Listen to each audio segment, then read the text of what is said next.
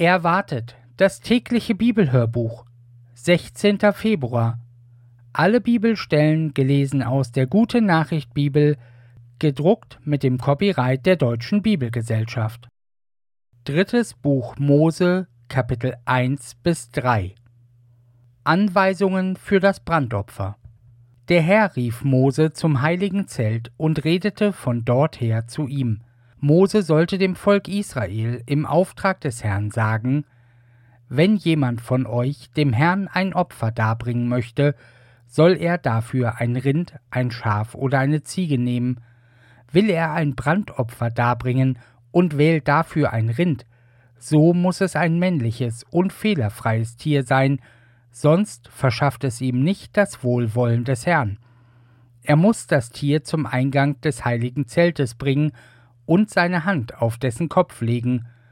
Dann nimmt der Herr sein Opfer an und vergibt ihm seine Schuld.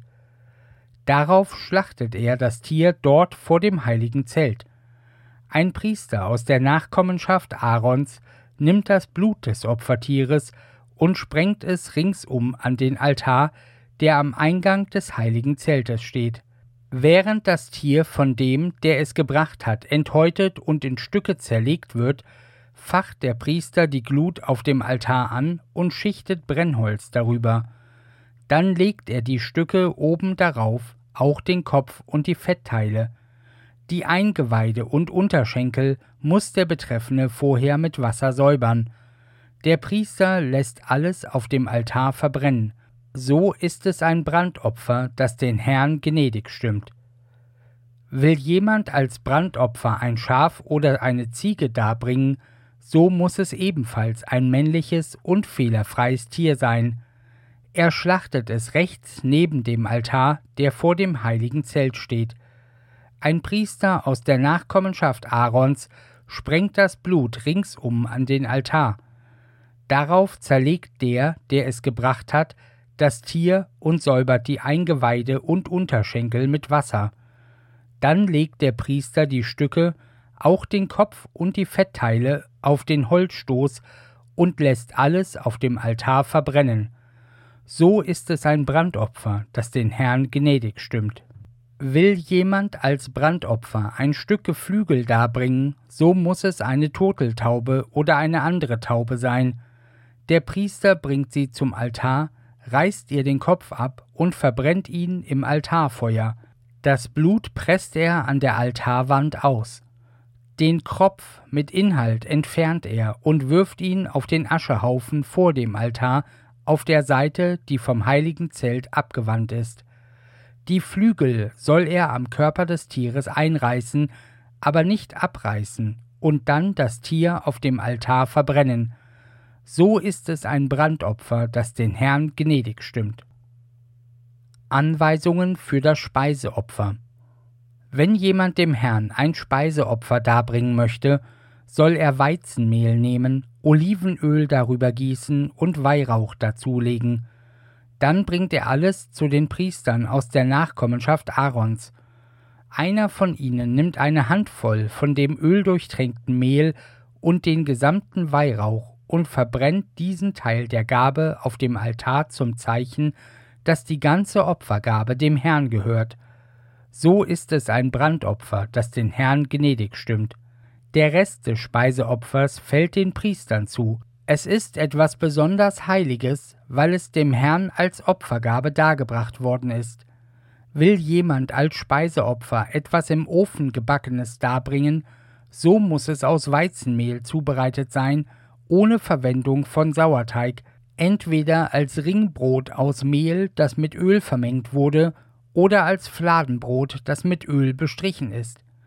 Will jemand etwas auf einer Eisenplatte gebackenes als Speiseopfer darbringen, so muss es aus Weizenmehl zubereitet sein, das mit Öl vermengt wurde, ebenfalls ohne Verwendung von Sauerteig.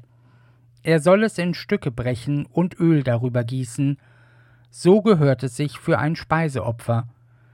Will jemand etwas in der Pfanne gebackenes als Speiseopfer darbringen, so soll es aus Weizenmehl zubereitet sein und in Öl gebacken werden. Was nach diesen Vorschriften zubereitet wurde, kann dem Herrn als Speiseopfer dargebracht werden. Es wird dem Priester überreicht, der es dann zum Altar bringt. Der Priester verbrennt einen Teil davon auf dem Altar zum Zeichen, dass die ganze Opfergabe dem Herrn gehört. So ist es ein Opfer, das den Herrn gnädig stimmt. Der Rest des Speiseopfers fällt den Priestern zu. Es ist etwas besonders Heiliges, weil es dem Herrn als Opfergabe dargebracht worden ist. Kein Speiseopfer, das ihr dem Herrn darbringt, darf mit Sauerteig zubereitet sein. Ihr dürft auch keinen Honig verwenden. Wenn ihr die ersten Früchte eurer Ernte zum Herrn bringt, dürfen Sauerteig und Honig nicht fehlen. Aber als Opfer, das auf dem Altar verbrannt wird, sind sie ausgeschlossen. Doch muss jedes Speiseopfer, überhaupt jedes Opfer, gesalzen werden, denn das Salz ist ein Zeichen dafür, dass der Bund Gottes mit euch von ewiger Dauer ist. Wenn jemand dem Herrn vom ersten Ernteertrag ein Speiseopfer darbringen möchte, soll er frische Getreidekörner nehmen und sie über dem Feuer rösten und zerstoßen. Dann gießt er Olivenöl darauf und gibt Weihrauch dazu. So gehört es sich für ein Speiseopfer. Der Priester verbrennt einen Teil der Körner mit dem gesamten Weihrauch auf dem Altar zum Zeichen, dass das ganze Opfer dem Herrn gehört. So ist es eine Gabe für den Herrn. Anweisungen für das Mahlopfer. Für das Opfer, das mit einem Mahl verbunden ist, gelten folgende Anweisungen. Wer dem Herrn als Mahlopfer ein Rind darbringen möchte, kann ein männliches oder ein weibliches Tier nehmen, doch es muss fehlerfrei sein. Er legt seine Hand auf den Kopf des Tieres und schlachtet es am Eingang des heiligen Zeltes. Ein Priester aus der Nachkommenschaft Aarons sprengt das Blut ringsum an den Altar. Die besten Teile des Tieres müssen als Opfer für den Herrn verbrannt werden, nämlich alles Fett an den Eingeweiden, die beiden Nieren mit dem Nierenfett und der Fettlappen an der Leber. Der Priester legt alle diese Teile auf das Altarfeuer und verbrennt sie zusammen mit den Brandopfern. So ist es ein Opfer, das den Herrn gnädig stimmt. Wer als Opfer ein Schaf oder eine Ziege darbringen möchte, kann ein männliches oder ein weibliches Tier nehmen, doch muss es fehlerfrei sein. Er bringt das Opfertier zum Heiligtum, legt die Hand auf den Kopf des Tieres und schlachtet es. Der Priester sprengt das Blut ringsum an den Altar.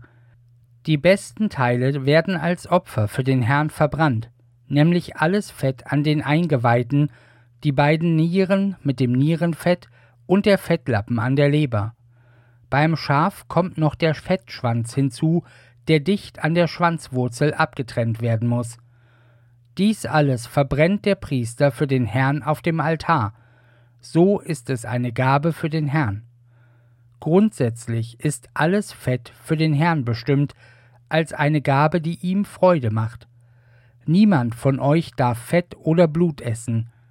Diese Anordnung gilt für alle eure Nachkommen und an allen euren Wohnsitzen. Matthäus Kapitel 9 Vers 18 bis Kapitel 10, Vers 4. Jesus heilt eine kranke Frau und erweckt ein Mädchen vom Tod. Während Jesus ihnen das erklärte, kam einer der Gemeindevorsteher zu ihm, warf sich vor ihm nieder und sagte Meine Tochter ist gerade gestorben, aber komm und leg ihr deine Hand auf, dann wird sie wieder leben. Jesus stand auf und folgte ihm, auch seine Jünger gingen mit. Unterwegs trat eine Frau von hinten an Jesus heran und berührte eine Quaste seines Gewandes. Sie litt seit zwölf Jahren an Blutungen und sagte sich, wenn ich nur sein Gewand berühre, werde ich gesund.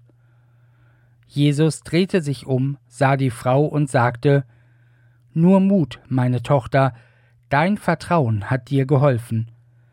Im selben Augenblick war die Frau geheilt. Jesus kam in das Trauerhaus. Als er die Flötenspieler für das Begräbnis und all die aufgeregten Menschen sah, sagte er Hinaus mit euch. Das Mädchen ist nicht tot, es schläft nur.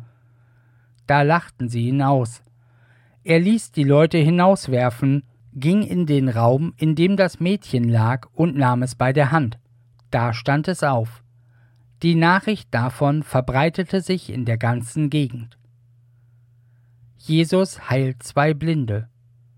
Als Jesus von dort weiterging, liefen zwei Blinde hinter ihm her und riefen Du Sohn Davids, hab Erbarmen mit uns. Als er ins Haus ging, folgten sie ihm, und er fragte sie Traut ihr mir zu, dass ich euch helfen kann?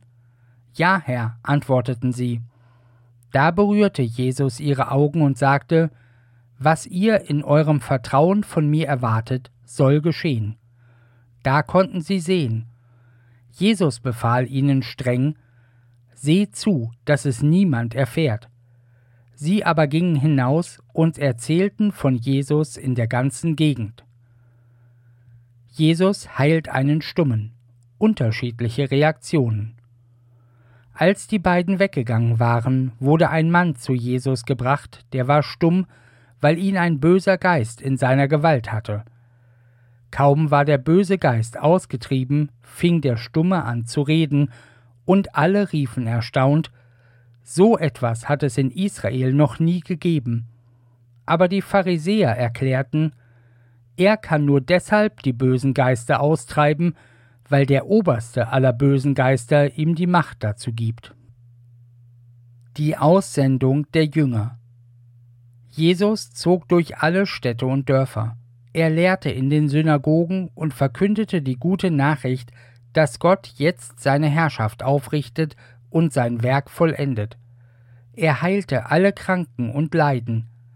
Als er die vielen Menschen sah, ergriff ihn das Mitleid, denn sie waren so hilflos und erschöpft wie Schafe, die keinen Hirten haben. Darum sagte er zu seinen Jüngern Hier wartet eine reiche Ernte, aber es gibt nicht genug Menschen, die helfen, sie einzubringen. Bittet den Herrn, dem diese Ernte gehört, dass er die nötigen Leute schickt. Und er rief seine zwölf Jünger zu sich und gab ihnen die Vollmacht, böse Geister auszutreiben und alle Krankheiten und Leiden zu heilen. Hier sind die Namen dieser zwölf Apostel. Der erste von ihnen, Simon, bekannt unter dem Namen Petrus, dann Andreas, der Bruder Simons, Jakobus, der Sohn von Zebedäus, und sein Bruder Johannes, Philippus und Bartholomäus, Thomas und der Zolleinnehmer Matthäus, Jakobus, der Sohn von Alphaeus, und Thaddäus, Simon, der zur Partei der Ziloten gehört hatte, und Judas Iskariot, der Jesus später verriet. Psalm 35, die Verse 17 bis 28 Herr, wie lange willst du noch ruhig zusehen? Rette mich vor ihren Anschlägen, bewahre mein Leben vor diesen Löwen. Dann danke ich dir vor der ganzen Gemeinde, vor versammeltem Volk will ich dich preisen. Lass nicht zu, dass sie über mein Unglück jubeln, meine Feinde, diese Bande von Lügnern. Ohne jeden Anlass hassen sie mich und zwinkern einander verständnisvoll zu. Nie hört man von ihnen ein gutes Wort. Gegen die Stillen im Land, die friedliebenden Leute, denken sie sich immer neue Verleumdungen aus, Sie reißen die Mäuler gegen mich auf und höhnen Da, habt ihr es gesehen, jetzt haben wir endlich den Beweis. Du, Herr, hast das alles gesehen. Schweig doch nicht länger, bleib nicht fern von mir. Steh auf, greif ein, verschaffe mir Recht. Mein Herr und Gott, nimm du meine Sache in die Hand. Du bist treu und gerecht, Herr, darum sprich mich frei. Lass sie nicht hämisch über mich jubeln. Sie sollen niemals sagen dürfen, endlich haben wir es geschafft, den haben wir erledigt. Sie alle sollen sich gründlich verrechnet haben, die sich über mein Unglück freuen. Mit Schimpf und Schande sollen sie abziehen, die stolz auf mich herabsehen wollen. Doch alle, die meinen Freispruch wünschen, sollen vor Freude jubeln und immer wieder sagen, der Herr ist groß, er sorgt dafür, dass sein Vertrauter in Glück und Frieden leben kann. Ich selbst will deine Treue verkünden, alle Tage will ich dich preisen. Sprüche Kapitel 9, die Verse 13 bis 18. Frau Torheit ist eine schamlose Dirne, eine vorlaute, aufdringliche Schwätzerin. Vor ihrem Haus am Marktplatz der Stadt sitzt sie an der Tür auf hohem Stuhl. Sie sagt zu jedem, der vorübergeht und einen geraden Weg verfolgt, Wer unerfahren ist, komme zu mir, wer etwas lernen will, ist eingeladen. Verbotenes Wasser ist süß, heimlich gegessenes Brot schmeckt am allerbesten. Doch wer ihrer Einladung Folge leistet, weiß nicht, dass drinnen an ihrem Tisch die Geister der Toten sitzen. Wer die Schwelle ihres Hauses überschreitet, betritt damit schon die Totenwelt.